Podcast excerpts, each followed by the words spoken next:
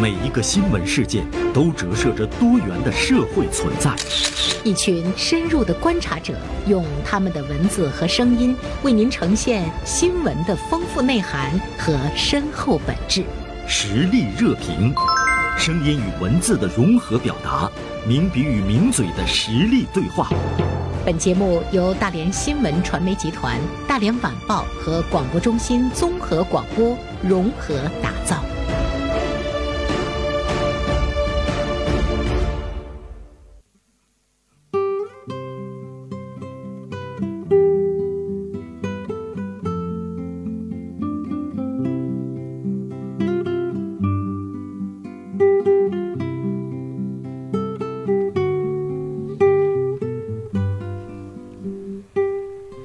北京时间十二点四十，进入到我们每天的实力热评。今天呢，做客实力热评的是大连晚报名笔视线今天的执笔人徐汉博，啊，他今天发表了一篇文章啊，小心被怀旧割了韭菜。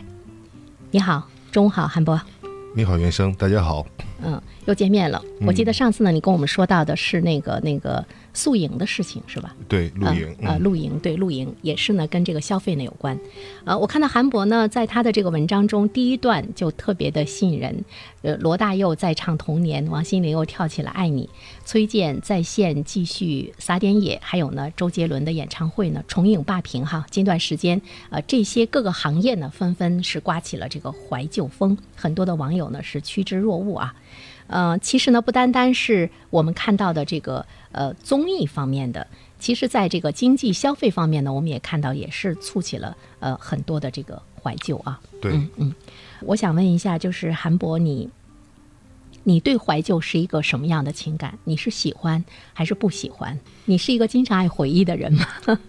其实从心理学的角度上来讲呢，怀旧的人大多都是比较顾家的，比较感性的。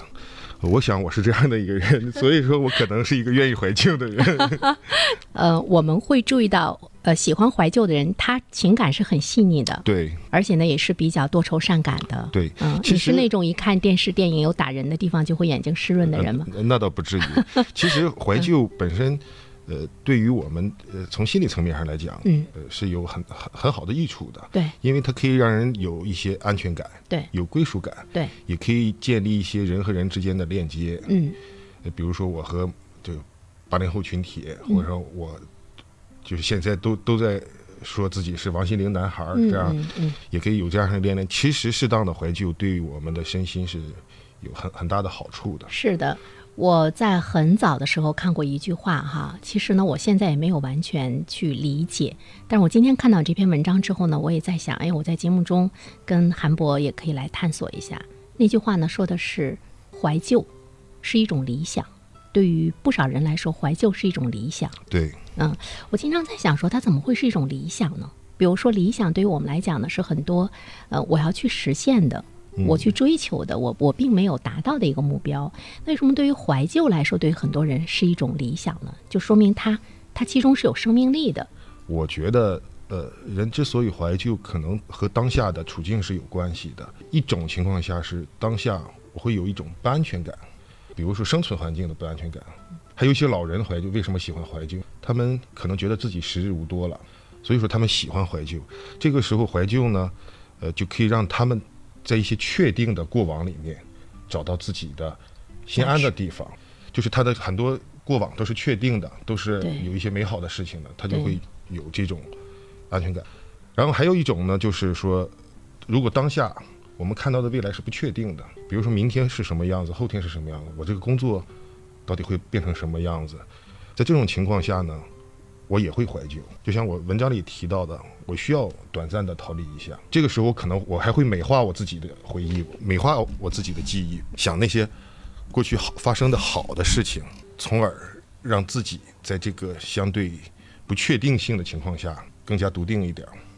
你说“笃定”这个词，我特别赞同。就是其实呢，是给自己增加了很多的一个自信。是的，就是说，哥们儿曾经很牛，爷曾经很优秀。呃，眼前的这种情况，我一定呢是会度过的。是就是嗯、呃这个笃定。所以怀旧呢，有的时候它也会呢缓解你目前面临的这个焦虑哈。是的，是。但是呢，我们就会看到呢，呃，这个怀旧目前成了一个时尚。是，比如说你说到的，像这个崔健在线的这个演唱会，我当时一看，哎呦，在线那么多人在看，嗯就是我们那个年龄左右的那些人，那天晚上简直是疯狂。对你会看到很多老男孩的那那种激情澎湃，我首次直播还打赏了，是吗？我曾经看到现实生活中挺蔫蔫的一个人，那天晚上简直，哎呀，你就能感觉到他在朋友圈里在展示的时候，他热血沸腾，嗯你就能觉得哦，他曾经可能不是这个样子。就是怀旧现在成了一个时尚，不单单是在文艺界，嗯呃，在文化圈里，甚至于呢，我看到你在文章中说，哎，在消费领域中，人们往往呢也会为怀旧去花钱，比如你刚才你说的打赏，嗯其实你就是在为怀旧消费，是是吧？嗯，呃，消费领域中，它也有了这个怀旧之风。嗯，因为就是“怀旧”这两个字很容易去激发起大家的情绪，对它肯定会呃撬动流量的。我们都会为怀旧买买单，每一个人都会，而且市场上有大量的和怀旧有关的商品。我文章里提到了，不管是零食啊、呃服饰啊，现在包括一些日用品，包括一些电器，一些手办店里现在都卖卖那种就老式的大哥大、老式的壳子是那种老式收音机壳子的。现现在的收音机，但是壳子是一个老式的，产品有非常多。大家上街逛的话，也会发现很多的一些咖啡厅啊、商店呐、也是呃主打怀旧路线，装修很复古，陈设呀、摆放啊很有老味道。怀旧已经成为了一个商家揽客或者是呃吸引大家眼球的一个非常好的手段。但是现在这一股怀旧经济里，我发现其实有一些所谓的怀旧产品它跑偏了。一个最大的问题就是，第一，它的售价远高于成本。可以为怀旧多花钱，这是我愿意的，但是我肯定会有一个底线，我不能说我为了怀旧多花这个钱，远远超出了我的这个底线，所有消费者都不会允许的。对，就是如果呢，他被所有的呃想在这个怀旧的消费上的行业被牵着鼻子走了，我就能理解你说的消费者被割韭菜。对，比如说达成了这个一致，只要呢是在这个怀旧领域中，我的定价一定是不低于什么什么的，嗯嗯一定是在什么什么样的这个层次的。其实他就是把老百姓给绑架了。对，而且我说这个还有一个前提，就是我发现很多怀旧产品，包括怀旧的店铺哈、很多都在网红化，都有超高的颜值，超高的颜值，也有各种的噱头，各种的标语。各种包各种符装、号炒作，对对对对但是呢，它其实它自己的呃本身的内涵、产品的质量其实是乏善可陈的。它就和我们这些年来一直在在说的一些网红产品、网红店、网红智商税异曲同工。在这种情况下，如果你还收我成本价格几十倍的这样的售价的话，我肯定是不会接受的。呃，我觉得这个呢是有一个过程，就是它是在于我们老百姓自身的一个清醒。对，但是呢，在这个过程中呢，你会看到，如果呃他们达成了一个暗地里的共识的话呢，这个是蛮是可怕的，因为怀旧呢，它是一个情感消费对。作为老百姓来讲，我就觉得我值，所以我特别想问你，你你给崔健那个演唱会打赏多少钱？十多块钱吧，啊，那还行。有的时候呢，我们会觉得，呃，只要我喜欢，嗯呃，我就记得我在很多年前在北京逛那个北京胡同，我看到他卖一个小本儿，记录本儿。其实就是那种过去特别粗糙的那个纸做成的，但是呢，他在上面写了几个字，叫“七十年代”。嗯啊，就作为我们七十年代出生的人来讲，就他一下就吸引你了。完了，他前面呢会有几张图片，就是我们小的时候玩的那些游戏，嗯啊，叫什么踢毽子啊、跳房子啊，那些游戏印在上面。呃，我当时呢看到那个本儿的时候，就一下子勾起了童年的那个回忆。嗯，其实我连想都没想它多少钱，我就买了。千金难买我乐意。对，买完之后呢，我就发现其实一直在我的这个书柜里放着，我可能从来没有用它，我可能再也没有去翻开它。呃，我也忘了我当时是花多少钱买的，但是我记得当时回来跟我父母说我花多少钱的时候，他们说你可真够浪费的，就是一定呢是超出了它的那个那个成本的很多的这样的一个价格。但我也给它放到了柜子的一角，好像也很少拿出来经常去翻看。但是我想起来，就是在那一瞬间，它打动了我，完了让我忘记了说，呃，我付出的到底呢值不值？你说现在的这个怀旧风，包括这个怀旧消费，它是不是就是紧紧的抓住了人们的这个心理？就是呃这个心理抓得很稳、很准，也很狠。呃，当然，他们就是为了去抓这个心理，但实际上，呃，我听袁生说到的他的这一次的消费的经历，我觉得它更是一次纯纯粹的怀旧消费，或者叫情绪消费，或者叫情怀消费。对因为当时你去在这个消费过程中真正的怀旧了，但现在的怀旧，呃，变成了一种噱头，哦变成了一种潮流。就是它会把你裹挟住，是吗？，对，只要是一件文化衫，你上面印着一个，比如说七十年代的一个标语，嗯，然后它就是一个怀旧的产品了，它就可以几十倍成本的这样式的价格，这样衣服不会真正的让你觉得回到过去了，或者是让你有一些感怀。可能买的这个人觉得，哎，我挺有个性的，撑死如此而已。所以说，您刚才说的您的那次消费经历，我觉得和现在的某一些变味儿的的怀旧消费是不一样的。我能理解。比如说我那个时候呢，我是一个自主的选择，现在呢，我们会看到它已经有一个社会的一个引导的这个风气了。对甚至于呢，大家彼此之间可能会觉得。不能说有一种攀比吧，但至少呢会有一个个性的这样的一个突出和显示。对所以呢，我不惜呢去花重金，我买这样一个东西，我现在是处于这个呃怀旧的这个氛围，或者是怀旧派里面，是这种感觉，是吧？对对你觉得这个社会的这个引导，其实呢它出现了问题。是，其实还有一方面原因，确实是因为我们，比如说经济下行啊，比如说疫情的反复造成的我们现在的很多人有一些不如意，有有很多的不确定性在里面。在这种情况下，所以说才会产生群体性的这种怀旧热潮、怀旧时尚，包括看到了这些演唱会多么的火爆，这种群体性的这种怀旧热潮和。这嗅觉特别敏锐的资本、商家、市场，如果一结合的话，那么很容易就会出现先提到的那种，